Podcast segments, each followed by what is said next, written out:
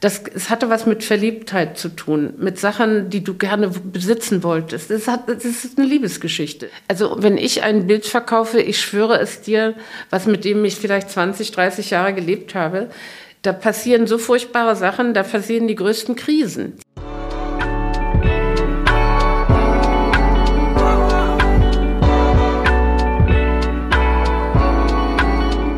Was mit Kunst?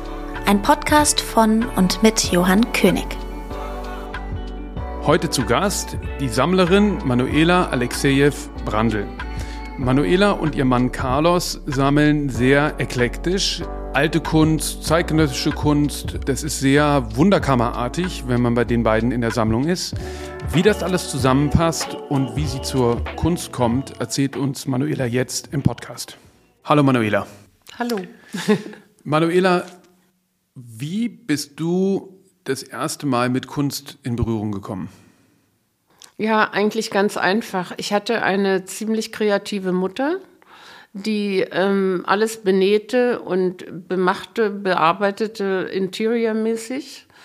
Und ähm, ich hatte als, als Kind immer auch mit Stoffen gespielt. Ich hatte dann natürlich äh, versucht, meiner Mutter nachzumachen und, und hatte kleine Puppenjäckchen und, und so einen Quatsch halt genäht und mich mit sowas beschäftigt. So fing das eigentlich an.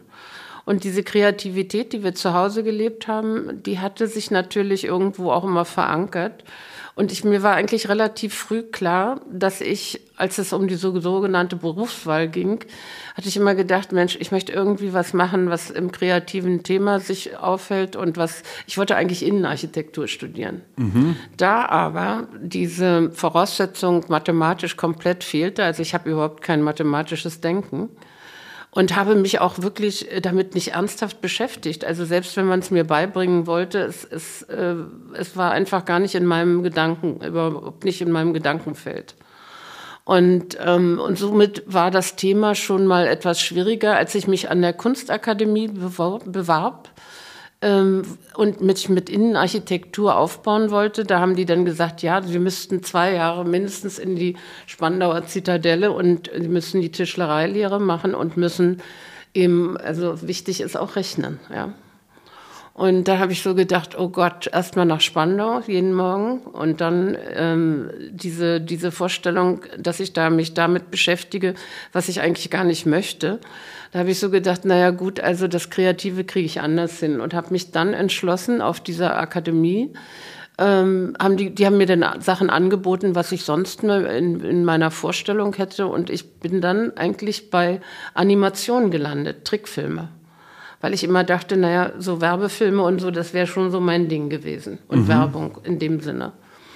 Und damals gab es hier in Berlin einen ähm, großen Werbemann, Hello Weber. Der hatte damals 60 Leute, ein Riesenbüro am Kurfürstendamm. Und der machte diese wirklich sehr berühmten Peter Stuyvesant-Filme, die weltweit beziehungsweise in Europa überall erschienen in der Werbung.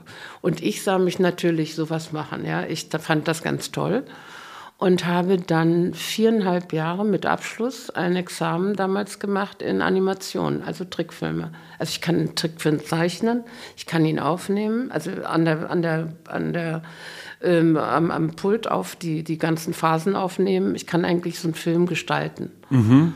So, und das war, war ich auch davon sehr beseelt. Aber es gibt natürlich, wie in allem, immer auch einen Haken. Und dieser Haken war, in der Zeit war das so was ähnliches wie fast nicht möglich, dass eine Frau ähm, so ein Kreativdirektor werden konnte. Mhm. Du konntest einen tollen Abschluss haben, du konntest alles, aber das hat, sagte nichts das ist ein richtiger, ich glaube sogar heute noch ein richtiger Männerberuf. Also man ist nicht in die leitende Position, Nein, da war ein Glasceiling. Ja? Du kommst weder in Frankreich noch in der Tschechoslowakei, da sind ja alles große Leute heute. Weißt du, ich fing an, endlich zu begreifen, dass es jetzt nicht nur die schicke Werbung ist, sondern dass dieser, diese, diese Welt ganz anders aussieht. Und hinzu kam dieser Hello Weber, das war gerade so ein Crash, so ein Finanzcrash der entließ plötzlich, weiß ich nicht, die Hälfte seiner, seiner Leute. Das waren fast 30 weniger und der wollte keinen mehr sehen, der jetzt an der Tür steht und sagt, ich würde so gerne mal. Mhm. Und dann habe ich so gedacht, Mensch, was für eine blöde Geschichte. Irgendwie läuft alles plötzlich so zusammen. Und da ich also immer irgendwie Leute kannte, auch aus der Filmwelt, weil ich während meiner, ähm, wegen, während meiner Semesterferien habe ich gefilmt oder habe irgendwelche, äh, ja, ich habe am Theater Komparserie gemacht und habe immer solche Sachen gearbeitet. Ich kannte immer irgendwelche Leute und treffe ich, als ich mein, nach meinem Examen nach Hause gehe von der Akademie der, am, am Ernst-Reuter-Platz, zum, äh, ich habe damals gewohnt in der Wittelsbacher Straße am, am Preußenpark und bin diesen Weg immer morgens hin und zurückgegangen abends. Und als ich dann nach Hause ging, treffe ich eine Freund, nicht Bekannte mehr, keine Freundin, aber eine sehr gute Bekannte und die war damals Stewardess bei Pan American und die sieht mich mit der Mappe nach Hause gehen nach dieser Graduation und richt mich an und sagt, Mensch, sag mal, willst du nicht zu uns kommen? Mach doch wenigstens zwei Jahre, da gehst du erstmal um die Welt. Ja, das war natürlich auch so eine Sache, weißt du, gehst du um die Welt, ist auch so ein schicker Satz. Das passte ja zu Peter Stuyvesant. Und dann hast du da als Stewardess angeheuert? Naja, ich habe dann erst gesagt, Mensch, die werden mich, die warten auf mich, verstehst du? Also mhm. ich hatte ja von nichts Ahnung. Ich war ja vollkommen, weißt du, das war ja noch eine andere Zeit die, die Welten waren ja andere. Auch diese Ausbildung und diese, weißt du, die waren ja alle noch lange nicht so weit, wie sie heute sind. Und Fliegen war was anderes, ne? Und ja, und dann bin ich, bin ich nach Hause gegangen. Ach, und sie sagte noch zu mir, du, ich muss ganz schnell zum Flughafen. Ich fliege in, in einer Stunde los. Aber ich werde mit meinem Direktor sprechen. Ich werde dich vorschlagen, wir suchen gerade für zwölf Leute für den europäischen Raum. Und vielleicht kommst du. Und ich hatte tatsächlich drei oder vier Tage später eine Vorstellung, ein Vorstellungsgespräch bei Pan American. Also das war so was ähnliches, wo andere, weiß ich nicht, für Klimmzüge gemacht hätten, um dahin zu kommen. Das war plötzlich auf dem Tisch. Also das war auch nicht mehr wegzudenken. Und dann habe ich gedacht, naja, eigentlich hat sie ja recht, zwei Jahre weg hier wäre ja ganz gut. Das war West-Berlin. Ja, wir haben ja, ja, heute, wir haben ja hier, das war ja, also das Eine war Insel. ja es war ja eigentlich zum Totlachen. Und wann ist dann die ähm, Kunst und das Sammeln von Kunst in dein Leben Ja, das gekommen? kann ich dir sagen. Ich bin dann tatsächlich zur Fliegerei gekommen und habe wirklich die unglaublichsten Leute getroffen. Da oben trafst du sie nämlich. Die konnten ja alle nicht mit, mit dem Zug reinreisen. Und das war ja da oben Luxus irgendwie in der Zeit. Und dann habe ich immer irgendwelche Geschichten erlebt und hatte auch immer Menschen getroffen aus der kreativen Szene. Die, ich hatte Einladungen und hatte Verbindungen. Ich habe dann Carlos kennengelernt. Den Carlos und, Brandl, dein ja, Mann, mit dem du zusammen sammelst. Ja, ja. und der war eigentlich noch mal dieser Anstoß, der hatte sich mit mir das erste Mal in New York verabredet zu den großen Auktionen in, in, bei Christie's und Sotheby's. Weißt du, das war eine Welt, die war ja hier vollkommen unbekannt für uns. Und du hast den Carlos tatsächlich im Flugzeug kennengelernt? Ja, nein, nicht im Flugzeug. Den habe ich witzig, das gab in Berlin so eine Messe Antiqua. Das war mal was sehr Schickes, weißt du, wo man dann sich mit Kunst beschäftigte mit Möbel und mit Malerei und mit allem. Das so TEFAF-mäßig, ja? Ja, war richtig gut. Und man hatte, man musste sich um diese Einladungen da äh, äh, reißen. Und dann hatte mich jemand eingeladen und auf dieser, bei dieser Preview lernte ich Carlos kennen, der von mir hörte, von mhm. anderen Leuten. Mhm. Und irgendwie hatte sich Carlos wohl sehr verguckt und ich habe das alles mit sehr viel Abstand noch gesehen, weil ich ganz andere Vorstellungen hatte. Und irgendwie kam sich, hat sich das aber tatsächlich ergeben, dass ich mit diesem Mann tatsächlich mein Leben verbringe. Und, ähm, und der hat natürlich auch einen wahnsinnigen, ähm, der hatte irgendwie dieses Ding auch nochmal ausgelöst, dass ich eigentlich in der Welt, in der ich mich ja schon bewegte, wieder zurückkam. Verstehst du?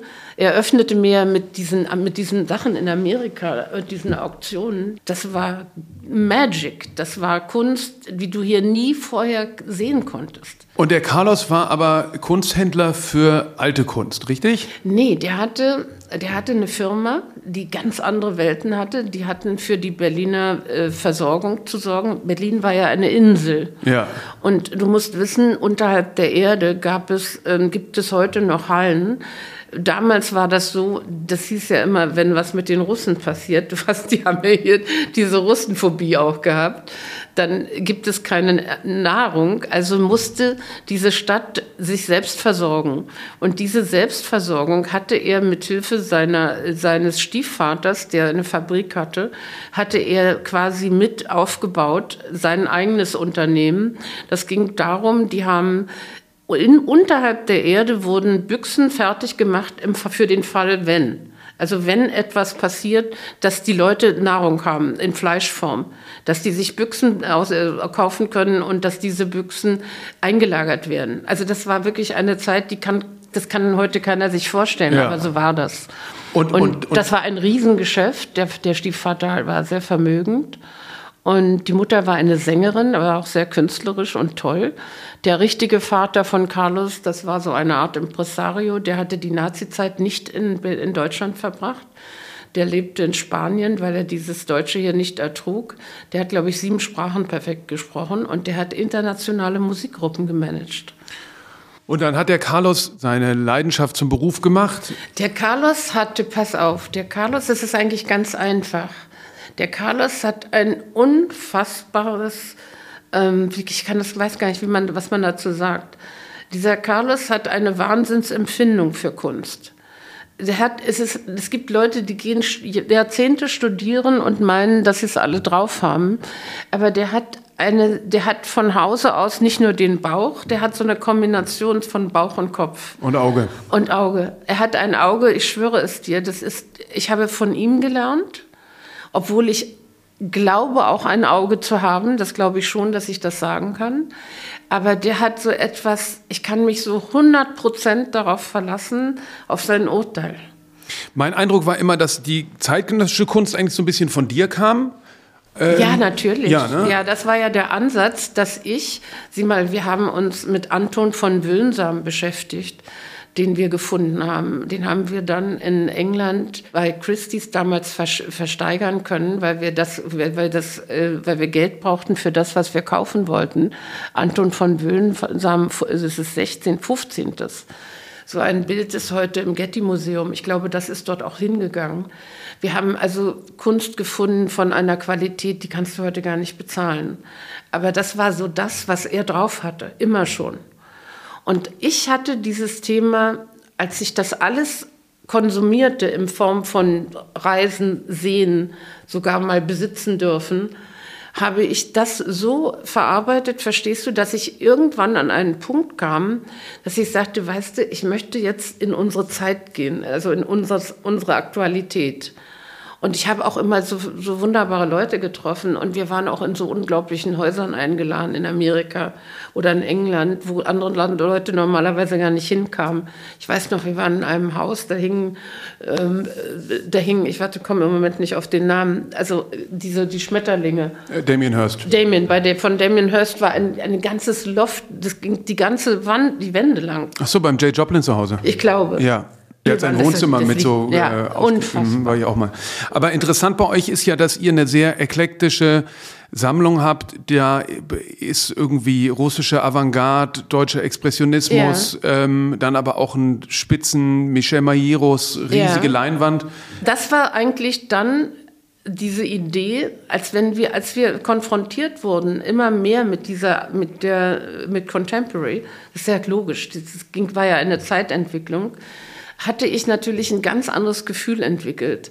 Und ich wollte immer weiter, ich wollte mich in der Aktualität aufhalten. Ach so, macht natürlich auch Sinn, Werbung, ja. dein Hintergrund in der Werbung mit. Ich brauchte Ich fand nur immer interessant, ihr habt ja, als ich damals den, den, äh, ich weiß nicht, bestimmt 15 Jahre her oder so, als wir die, ähm, ihr die Alicia Quade Arbeit gekauft habt, die ja auch dein äh, Buchcover ziert, über das wir gleich noch sprechen, fand ich interessant, äh, dass da eine Menge junge Positionen waren, die zu dem Zeitpunkt alles andere als ähm, gefragt waren. Also für yeah. Michel Majeros hat sich damals ja niemand interessiert. Kein Mensch. Und das war euer größtes Bild im, im, ja. im Wohnzimmer äh, äh, oder quasi da in eurer ähm, ja, ja sehr interessant ja schon, im, im ehemaligen Postloft. Ähm, und interessant ist eben die, die Kombination von Henry Moore über ja. eben diese russische, ähm, russischen Künstler. Die Geschichte musst du unbedingt noch erzählen. Weil wie passt das zusammen? Wie, wie, wie kommt ihr da auch auf einem Nenner? Macht der Carlos also, das eine und du das nein, andere oder macht ihr das ich zusammen? Ich weiß noch, weißt du, diesen Majorus, den habe ich damals gekauft. Ihr wisst ja, dass dieses Dresden mal unter Wasser stand, 2002. Und wir hatten dieses große Drama, dass äh, die Überflutung war im Dresden, äh, Dresdner Raum und dass die Museen alles rauspacken mussten, weil die Museen unten voller Wasser waren und, und, und. Und es gab in der Nationalgalerie eine Auktion für Dresden, für diesen Schaden. Und damals hatte, äh, war dieser Majerus in diesem äh, Programmheft von dieser, quasi von dieser Charity Auction. Und ich weiß noch, das gab damals den einen Richter, einen Gerhard Richter. Und ähm, da weiß ich noch, wie der Auktionator sagte, make a million. Ich glaube, das ist der erste Richter gewesen, der über eine Million ging sogar. Also die Auktion war sehr bizarr. Mhm. Und wir hatten dieses Bild gesehen im Heft. Und ich weiß noch, wie der Carlos zu mir sagte, möchtest du den nicht kaufen? Das ist doch das, was du so magst. Denn ich kannte den Majeros, den kannte kein Mensch vor mir. Den habe ich kennengelernt, 92. Und da war, hatte er bei der Kaster Zellermeier seine erste Ausstellung gemacht. Und wie mir Max Hetzler heute erzählt, hatte er sich bei Max Hetzler beworben und Max Hetzler hat zu ihm gesagt, er hätte keine Zeit worüber er ganz unglücklich war, weißt du, dass er das jemals gesagt hat. Mhm. Aber dann ist er zur Caster gegangen und die Caster hatte mit dem die erste Ausstellung gemacht. Und ich habe die ersten Sachen von ihm damals gekauft. Ich weiß noch, ich kam da rein an einem Samstag und die Caster sagte, Mensch, Manuela, das wird mal ein ganz großer. Ne, du, das glaubst du ja nur auch nicht. Aber es war irgendwie so ein hinreißend liebenswerter Junge, der super süß war und in seinem Wesen auch irgendwas besonders ganz Spezielles hatte. Und ich hatte ihn dann kennengelernt und er, er hatte für mich sechs Kissen gemacht. Und zwar habe ich ihm diese Seidenkissen in Rot und Grau gebracht. Die sollte er mir bedrucken und, und signieren. Und das, weil ich Weihnachtsgeschenke brauchte. Und da habe ich gesagt, bitte sei so gut und ähm, signier mir die Kissen und mach die so witzig, dass ich will das Freunden schenken. Und als ich die Kissen bekam, war da so ein Sautext drauf, dass ich die nicht verschenken konnte, weil ich nicht wusste, wie ich das machen sollte mit diesem Text. Aber das sind seine berühmten Arbeiten aus dieser Zeit, die du jetzt gerade im KW gesehen hast. Ja. Und das war ja für mich damals Neuland. Aber das heißt, ihr weist euch gegenseitig dann auf Sachen hin, die ihr seht in dem, in dem jeweiligen äh, Ressort ja, des anderen. Weil ich den ja als blutjungen Menschen kennengelernt habe. Da war er ja nicht der Michel Majerus, der war irgendwie der nette Junge aus Luxemburg, verstehst mhm. du? Und wo, wo, äh, wo findet ihr dann äh, die Werke, die ihr in die Sammlung aufnehmt? Überall, in Galerien, weißt auf Auktionen? Du, also es ist, es ist eine, sehr, eine seltsame Geschichte. Das ist ja eigentlich das, was ich in meinem Buch versuche zu erzählen. Ich bin nach wie vor die, der Meinung, dass die Werke dich finden. Mhm. Ich gehe davon nicht ab. Mein ganzes Leben war so. Ich habe den Michel kennengelernt. Plötzlich zehn Jahre später ist er tot. Ich hab, treffe ihn noch auf einer Party, auf einer Party bei Stefan Landwehr zu Hause. Und der springt er mir hinten auf den Rücken und hält mich von hinten so fest, er war ja nicht sehr groß, und sagt, Mensch, wo warst du denn all die Jahre? Dann habe ich gesagt, du, du bist das Michel, ich habe dich angerufen in Amerika, da war so eine blöde Frau am Telefon, habe ich aufgelegt und sage, ich habe dich nicht erreichen können, aber ich freue mich, dich zu treffen. Du, und das war zwei Wochen vor seinem Tod, das musst du dir vorstellen. Und ich habe damals noch zu ihm gesagt, Michel, wir möchten so wahnsinnig gerne von dir eine Arbeit haben. Und wir waren schon bei Neugerimschneider, aber uns gefiel diese, diese Thematik nicht. Ich möchte so was Dynamisches haben. Und da sagte der zu mir, weißt du, wenn du aus, wir sind quasi drei Tage später nach China geflogen auf eine dreiwöchige große China-Reise. Und da sagt der Michel zu mir allen Ernstes, kommst, du kommst, wenn du zurück bist, sofort in mein Atelier. Er war ja gerade wieder nach Berlin zurückgekehrt aus Amerika. Um in Leipzig hatte er, glaube ich, eine Professur. Und dann sagte er, du kommst bitte ins Atelier, du kannst dir aussuchen, was du möchtest, Manuela, ich bin noch jetzt da. Du, und wir fahren zwei Tage später los nach, nach China und kommen zurück drei Wochen später und da ist der in dem Flugzeug abgestürzt. Mm, ja, also das ich war erinnere mich auch noch. Ja. Unfassbar. Und dann hat diese Charity Auction in dem Jahr stattgefunden Und wir finden diese Arbeit von ihm. Und da habe ich gesagt, ich möchte die unbedingt haben. Carlos sagte zu mir, willst du die nicht haben?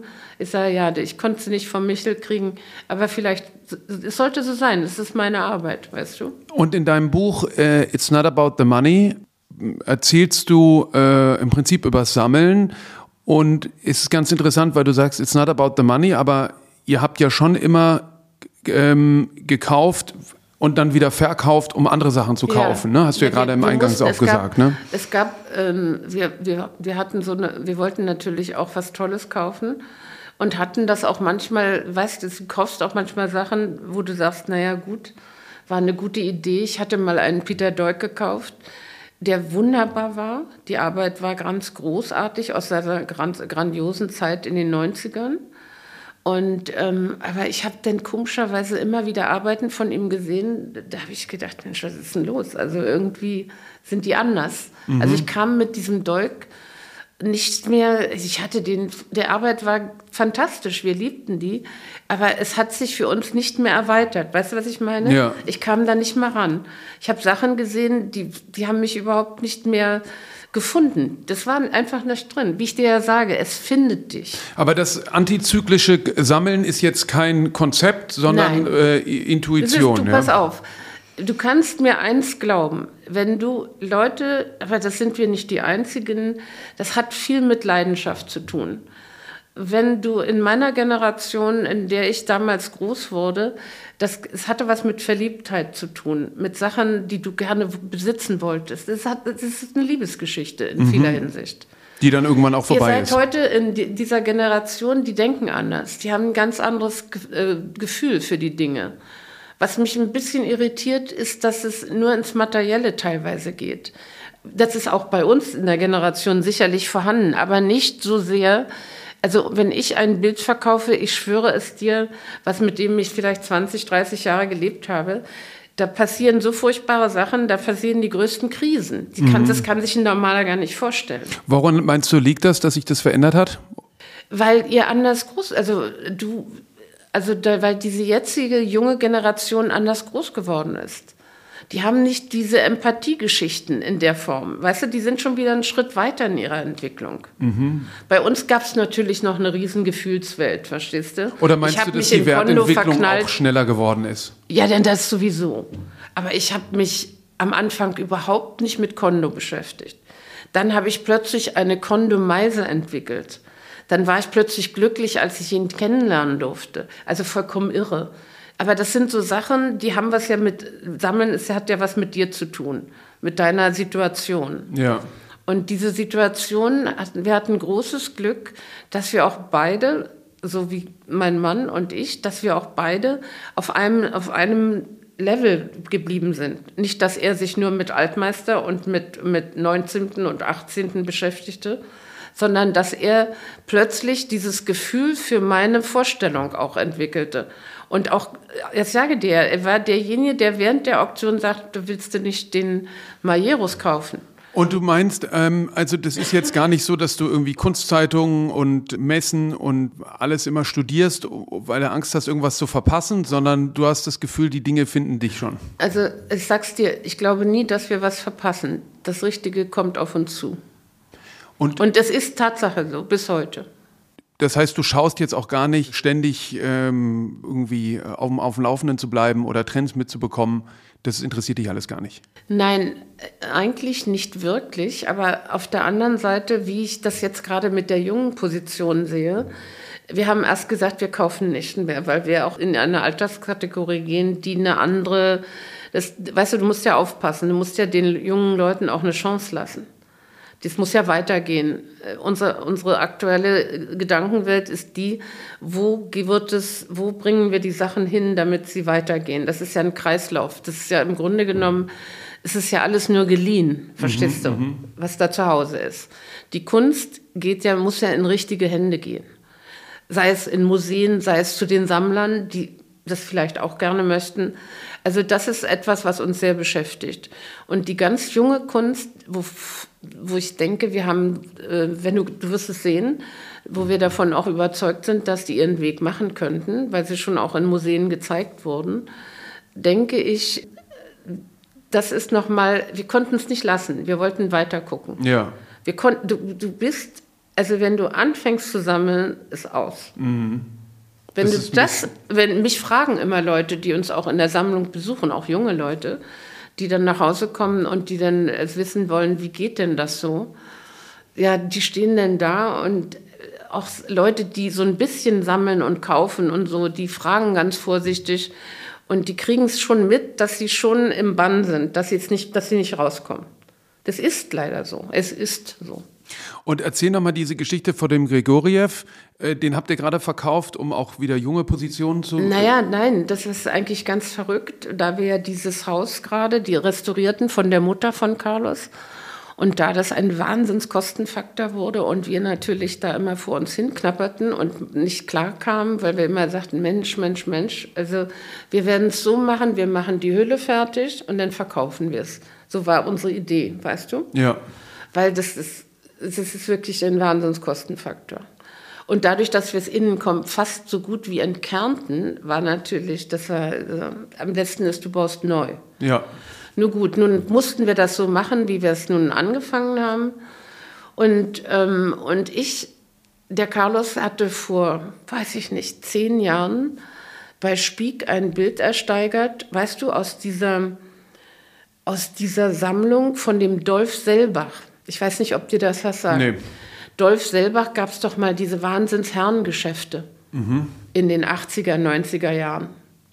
Oder ja, so am Kurfürstendamm, so ein Riesenladen. Und der, der machte so Männer- und Herrenmode und schon sehr schön. Und alle rannten hin und kauften. Und der lebte in Düsseldorf und hatte mit, diesen, mit seinem Business sehr viel Geld verdient. Und der sammelte Wahnsinnskunst, klassische Moderne, wunderschöne Sachen. Und diese Sammlung, der starb, die wurde aufgelöst. Ich denke, das wird zehn, elf Jahre her sein. Und diese Sammlung, die hatte man Spiek angeboten. Und Spiek hat diesen, diese, diese wirklich kraftvollen Geschichten nicht übernehmen wollen. Die haben sich Griesebach geholt. Griesebach hat natürlich die Leckerlis rausgenommen und hat dann den Rest, den sogenannten nicht wichtigen Rest, Spiek gelassen. Also der- Spiek ist ein kleineres Auktionshaus in Spiek ist Düsseldorf. ein kleines Auktionshaus in Berlin, was eigentlich Ah, ein Berlin großes, okay. Mhm. am Kurfürstendamm eigentlich immer ein großes war. Und der Carlos ist damals zu Spiek gegangen und sieht diesen Russen hängen, die eine Wahnsinnsarbeit äh, von, von 1917 und ähm, war auch datiert und, und, und signiert Grigoriev. Und die Arbeit war sehr massiv, sehr groß. Und es war, eine, ein, war in einem Maison de Plaisir, das spielte in einem, in einem Bordell in, in, in Russland. Irgendwie so eine Szene, ja, also wir waren, gingen davon aus, es war Russland. Eine, eine, eine Bordellmutter mit, ihrer, mit, ihrem, mit einer sehr hübschen Blondine im Hintergrund, aber beide Frauen groß gemalt und ganz toll. Und diese Szenerie war so toll gemalt und so toll, also wie ich dir sage, Carlos hat, also Carlos weiß, was Malerei ist, verstehst du? Und der kommt nach Hause und sagt, ach guck mal, ich habe hier das Bild gekauft, wie findest du das und so. Ich sage, ja, das ist ja irre, weil wir ja auch diesen Otto Dix haben von 37 Ja. der auch eine Sensation ist, der hängt ja auch auf großen Ausstellungen, haben wir gesagt, ja Mensch, warum denn nicht? Es ist ja eine Wahnsinnsarbeit. So, das ist die Geschichte. Griesebach machte ein gutes Geschäft mit den restlichen Sachen, die sehr, sehr gut waren aus der Sammlung. Sehr gute, äh, Contempor äh, sehr gute klassische Moderne. Und ähm, ja, und das ist die Geschichte. Aber, Und- gab, aber es gab doch irgendwie äh, Zweifel an der Ja, Zuschreibung, auf. ne? Und wir hatten im Laufe dieser letzten neun Jahre, wenn wir immer von irgendwelchen Leuten aus London Gast, äh, zu Gast, wenn wir zum Beispiel hatten wir irgendwann mal ähm, einen, einen russischen Experten von Christie's oder Sotheby's zu Hause. Und die haben sich das Bild angeschaut und haben immer gesagt, ja, also Zweifel, Zweifel, ja, so diese Russen, diese Russen.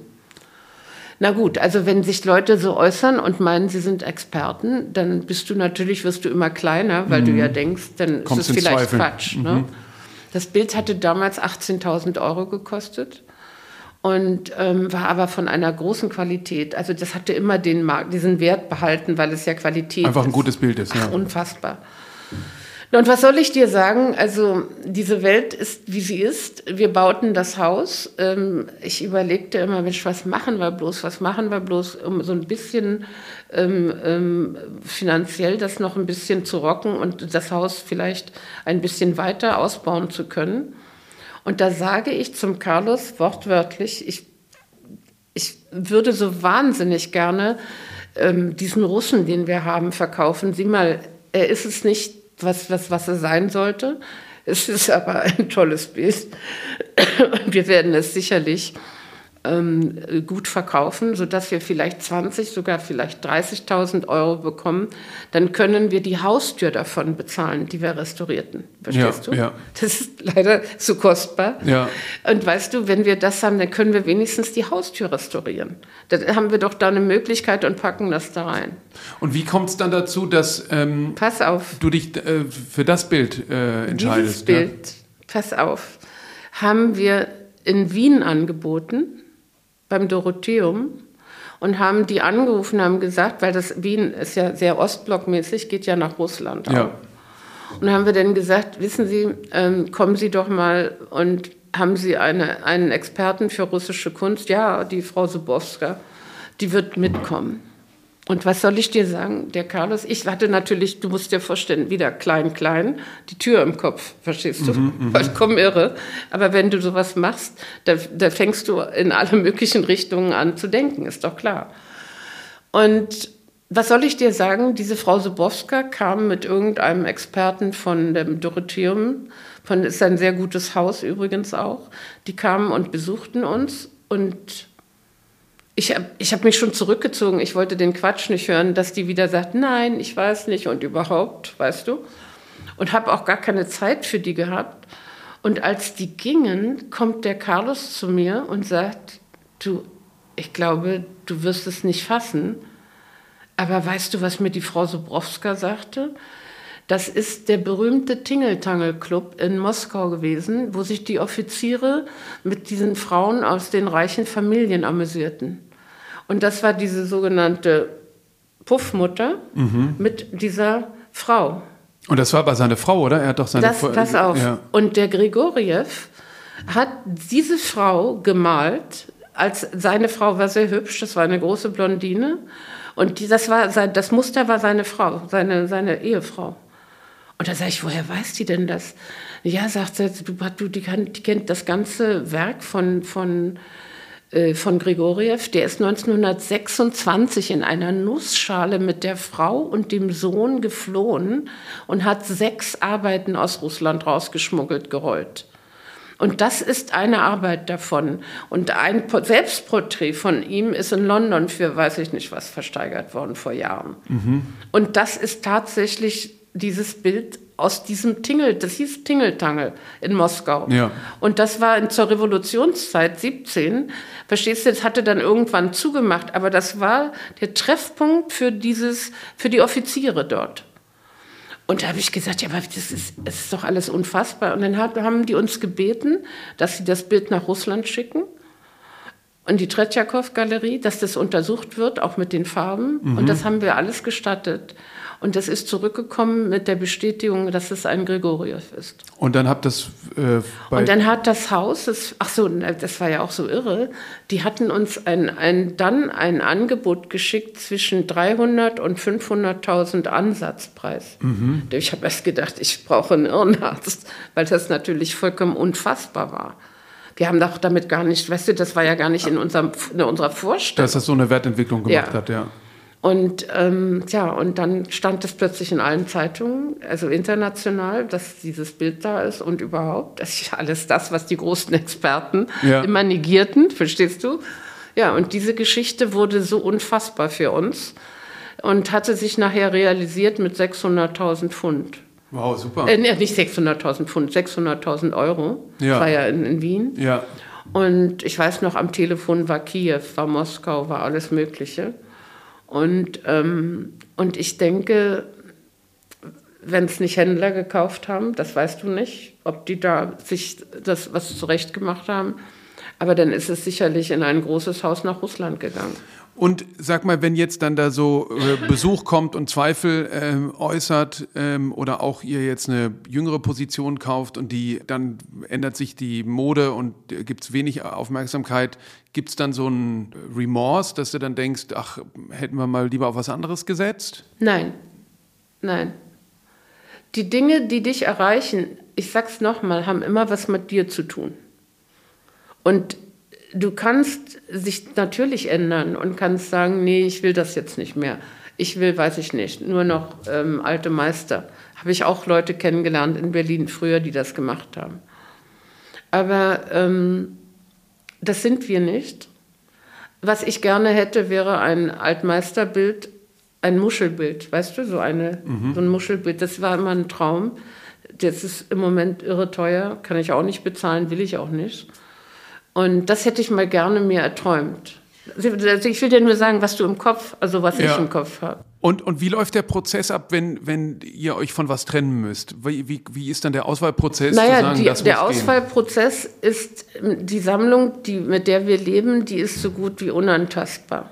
Es gibt natürlich auch eine, eine Vorstellung, dass wir uns von einer großen Sache nochmal trennen, um uns zu finanzieren für das Haus, was wir auch für, diese, für die Abläufe Du musst dich ja um, wir, werden auch das Loft nicht verlassen. Mhm. Mhm. Ihr erweitert jetzt das Loft um das Haus. wir erweitern jetzt dieses junge Thema in dem Haus, mhm. was wir Gott sei Dank ja nicht bezahlen mussten. Wir mussten ja jetzt nicht den Grund und Boden kaufen. Aber ähm, das, um das nochmal neu aufzubauen, das ist schon eine, eine große Nummer gewesen. Das, das ist klar. Das heißt, da kommen dann schwerpunktmäßig äh, junge Positionen rein. Ja, also ich würde, bis jetzt ist alles okay. Aber wir werden sehen. Ich möchte, ich freue mich auch, dass ich die jungen Positionen doch noch gemacht habe, weil das nochmal eine ganz andere Kraft ist. Und weil uns das auch, du musst wissen, das füllt uns aus. Also wir beschäftigen uns mit den Sachen und ich habe keine Langeweile, nicht mit mir und nicht mit den Dingen mhm. und schon gar nicht mit den Freunden, die wir haben. Und erzähl aber da nochmal, weil wie ist natürlich gut zu sagen, das findet dich irgendwie, aber trotzdem, wie kommst du dazu? Guckst du dir viele Ausstellungen an, fährst du auf Messen? Nee, wir fanden, wir sind vor der, vor der Corona-Zeit sind wir sehr viel gereist. Wir sind auf große Messen, auf die Freeze, auf nach Basel. Wir haben eigentlich eine ganze Menge gesehen. Wir waren auch in Miami. Aber eigentlich bin ich schon durch Magazine informiert, international. Mhm. Und wenn ich merke, ich fliege auf irgendwas, dann fange ich an, mich auch im Internet zu schlau zu machen. Aber Instagram ist jetzt kein Thema für dich. Nein, ich, ich, nee. bin, ich mhm. mache nichts. Ich, ich habe nur meine normale E-Mail-Geschichte. Ich möchte da auch gar nicht rein. Mich interessiert es nicht. Und also du wirst es nicht glauben, aber es kommt irgendetwas immer auf uns zu, was uns plötzlich ähm, zu dem hinbringt, wo ich gerade mich mit gedanklich beschäftige. Zum Beispiel habe ich so eine Idee, es klingt sehr, sehr seltsam, aber ich habe in der Sammlung Mitin äh, vor, vor drei, vier Jahren eine Position entdeckt, für die ich mich also komplett begeistert habe. Damals, der Timo hatte ein Bild gekauft von dem Eddie Martinez ah, ja. mhm. in Amerika. Ja. Und der brachte das nach Hause und ich habe davor gesessen. Also ich hätte alles dafür getan, wenn ich das hätte besitzen können. Völlig verrückt eigentlich. Er hatte so einen beladenen Tisch mhm, gemalt. Mhm, also es war damals für mich, ich fand ihn, finde es heute noch ganz Also toll. auch viel bei anderen Sammlern, dass du schaust, ja, dass du da und Sachen... der Timo ist für mich auch mit diesem Bild, also habe ich, das hat mich so begeistert. Und wie die Welt so klein ist, jetzt war diese Ausstellung in Berlin, haben wir ihn kennengelernt den Eddie, ja, den sogenannten ja. Eddie. Das hat mich auch umgehauen bei, bei der Gisela, Kapitän. Und, ähm, und das hat mich irgendwie so beschäftigt. Weißt du, das ist auch so, so, eine, so eine.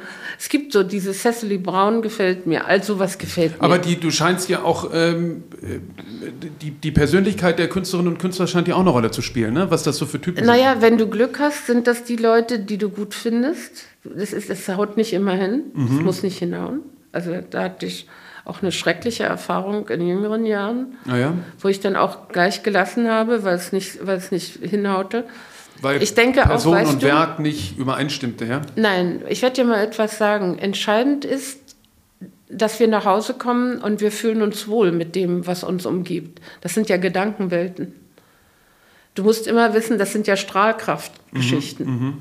und das ist so das ist etwas, was ganz wichtig ist, dass du das nicht nach Hause kommst und du dich irgendwo fürchtest an einer Ecke. Weißt du, was ich meine? Ja.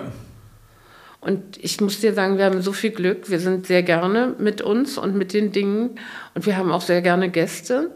Wir haben sehr gerne Gäste, nicht nur aus der Kunstwelt, sondern auch Leute, die sich wohlfühlen, die das mögen. Aber du, das muss ich dir nicht sagen, das weißt du. Ja. Und erzähl vielleicht zum Abschluss noch mal was über das Buch. Wie ist es dazu gekommen? Und, ja, ähm da, auch ganz, ganz seltsam. Ähm, ich war im, wir waren damals dann eingeladen im Dorotheum. Ähm, die hatten, machten damals diese Vienna Art Fair. Und da waren wir einmal eingeladen, einmal haben wir uns das angesehen, um zu sehen, was die zeigen. Und das Dorotheum machte ein fantastisches Dinner. Und an den Tischen saßen sehr gute Leute. Unter anderem saß ein Moderator aus Berlin, der Thomas Kausch, der für den NDR die Nachrichten, äh, der Chef der Nachrichten war und, ähm, und auch diese Nachrichten moderierte. Und der war mein Tischherr dort und hatte von Kunst gar keine Ahnung. Also der war eigentlich, die Frau ist Fotografin, die wurde dadurch eingeladen und er war das Mitbringsel. Und der saß neben mir und wir haben uns natürlich wunderbar unterhalten können, weil, weil es ein sehr intelligenter und netter ist. Und der fragte mich dann, ja, und diese Preise und dieser Markt und diese Millionen, weißt du, du fragen dich doch alle. Ja. Du denken ja alle, du, du hast Geldsäcke zu Hause, ja, wenn du dich ja. damit beschäftigst. Klar, die öffentliche Wahrnehmung ist immer nur die Das ist ja vollkommen irre ne? alles, ja. ja. Und dann habe ich gesagt, sagen Sie mal, Sie sind doch ein intelligenter Mensch. Ähm, könnten Sie sich vorstellen, dass alles ein bisschen anders ist? Also ich kann Ihnen da nur mal einen Tipp geben, dass es so ist. Und dann haben wir uns brillant unterhalten und ähm, aus diesem brillanten Abendessen ergab sich dann später, Monate später, eine Freundschaft in Berlin. Die luden uns ein und ähm, also es ist wirklich auch eine, eine gute Type und die Frau auch wunderbar. Und dann, es machte irgendwie Spaß. Sie haben aber, du musst dir vorstellen, die haben von diesen Dingen keine Ahnung. Gar nicht. Und ähm, ja, und dann ergab sich das. Dann kam dieses dämliche Corona-Thema. Mhm. alle, alle Lichter wurden ausgeschaltet, alle, das, das Leben war beendet. Und dann riefen die an und wir waren leider sehr krank. Wir hatten uns auf der ähm, Arco in Madrid irgendwie so furchtbar gleich am Anfang infiziert, dass wir da also wirklich fix und fertig zu Hause lagen. Und dann hatten wir uns später mit denen verabredet und irgendwie kamen die an und meinten, die Geschichten, die ich erzählen würde, würde wären, wären so unfassbar interessant. Sie würden die, er würde gerne was schreiben. Mhm. Er würde gerne mit mir ein Buch machen. Und da habe ich gesagt, na, an Gottes Namen, wen interessiert denn sowas überhaupt? Ja? Was soll denn das? Und da hat er gesagt, er schwört mir, es ist, wenn ich etwas erzähle, es würde wahnsinnig gut rüberkommen. Und er würde das auch in meinem Sinne, in, meinem, in meiner Sprachform auch vermitteln. Und da habe ich gesagt, naja gut, ich kann euch erzählen, wie die Dinge zu uns kamen, wie sie wirklich, wirklich zu uns kamen. Also es ist Tatsache so, Tatsache so. Und da sagte er dann, du pass auf, ich habe immer bis Freitag zu tun, sondern am Sonntag bin ich in Berlin, Montag früh muss ich zum Sender nach Hannover. Und ich komme jeden Samstag nach Mittag und wir setzen uns hin und besprechen ein oder zwei Bilder. Und dann erzählst du, wie ihr dazu gekommen seid. Und dann habe ich das wirklich erzählt und er hat das dann verknüpft mit Geschichten, die ich natürlich auch am Rande erlebte und die ähm, ja an meinem Leben damals ähm, präsent waren und die mich auch immer wieder, ähm, die mich nicht, also ganz happy durchs Leben brachten, weißt du? Und die haben, wir haben das genauso erzählt, wie es war. Und ich muss dir sagen, ähm, es ist wirklich gut geschrieben. Es wurde in, in der Alat von Rohr, den kennst du. Ja. Der hat das in Englisch übersetzt. Der Steidel hat das verlegt. Das musst du dir vorstellen. Der hat mein Buch verlegt, der doch sehr wählerisch ist. Gleichzeitig mit, mit Michel Wirtle. Wir waren immer bei, bei Steidel. Und wie kam es zum Titel It's Not About the Money? Ja, das ist einfach das. Ähm, du, diese Welt, in der wir damals mit diesen, Sam mit diesen Sammeln, was wir damals gar nicht richtig kapiert haben, dass wir sammeln, dass wir eigentlich in dieser Welt, in der wir uns befanden, da ging es nicht darum, was bringt es, sondern da ging es darum, dass man es gekauft hat, dass man es mochte. Mhm. Verstehst du? Das war wirklich eine andere Zeit. Ich habe Werke gekauft, die ich heute gar nicht bezahlen könnte. Verstehst Ja, du ja. das? Ich könnte die, wisse gar nicht wie. Das ist einfach eine andere Welt gewesen. Und es war auch diese Welt, weißt du, durch mein Kunststudium habe ich natürlich mich mit Richter beschäftigt, mit Kusama. Das war ja auch in meinem Studium. Das war, ich habe ja nicht nur äh, Animationen, Trickfilme gezeichnet. Ich habe ja, das heißt ja eine große Ausbildung, wenn du so ein Studium beginnst. Ja, ja. Und diese Welten, ich habe zum Beispiel Ernst Wilhelm Ney, habe ich ein Buch gefunden in einem Trödelladen in der, in der Bleibtreustraße. Da war ich 17 oder 18 Jahre alt. Da habe ich dieses Buch für 5 D-Mark gekauft.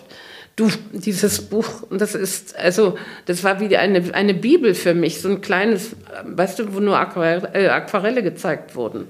Den Nei, den ihr gekauft habt, habt ihr auch zu dem Zeitpunkt gekauft. Ja, den Nei haben wir gekauft, war, kein ne? Mensch hat sich mit Nei beschäftigt. Ja, Verstehst ja, du? Ja. Aber es hatte eine Wahnsinns, es ist einfach ein grandioser Maler. Wir haben dann die Familie natürlich kennengelernt. Und dann waren wir Leihgeber sehr oft. Und dann haben wir, also wir haben die, wir haben auch so äh, ganz besondere Nice auch gefunden, die bei Springer waren, die dann in einem Keller standen. Und ein, Freund von uns hat das nachts durch andere Leute, die er kennenlernt in einer Bar, die haben gesagt, Mensch, wir haben im Keller, glaube ich, zwei so eine Bilder stehen, so eine Bilder stehen. Verstehst du? Und der kommt nach Hause und ruft uns an, bevor wir in die Karibik flogen, an den Tag vorher, und sagt, du guck mal, was ich in der Nacht gefunden habe. Guck mal die Bilder, ich habe die hier im Büro.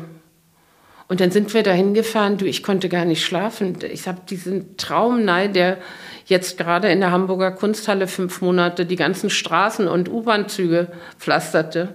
Weil das als Plakat Weil das war, ja, das war das Plakat.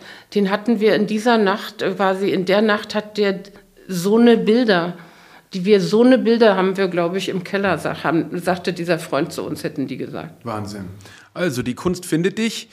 Ähm, absolute äh, Leseempfehlung an die Hörerinnen und Hörer. It's not about the money. Manuela, ich freue mich, äh, euer neues Haus mit der jungen Kunst zu sehen und bin Ja. sehr gespannt auf die Tür. Ja. Ähm, wenn der Grigoriev erlöst in die Tür gegangen ist, ist es bestimmt In die eine, sogenannte Tür. die Eingangstür. es ist ja. bestimmt eine extrem beeindruckende Tür. Ich danke dir Ja. sehr für den Besuch und ähm, ja, freue Ja, mich zu diese, sehen. diese Eingangstür, weißt du, die ermöglichte uns, das Haus fertig zu bauen. Ja, Verstehst du? Wir Ja, ja. konnten, das gab eine Riesendiskussion, wie machen wir denn das alles? Das, damit war das Thema ein anderes, verstehst du? ja, und Kunst obendrauf wahrscheinlich.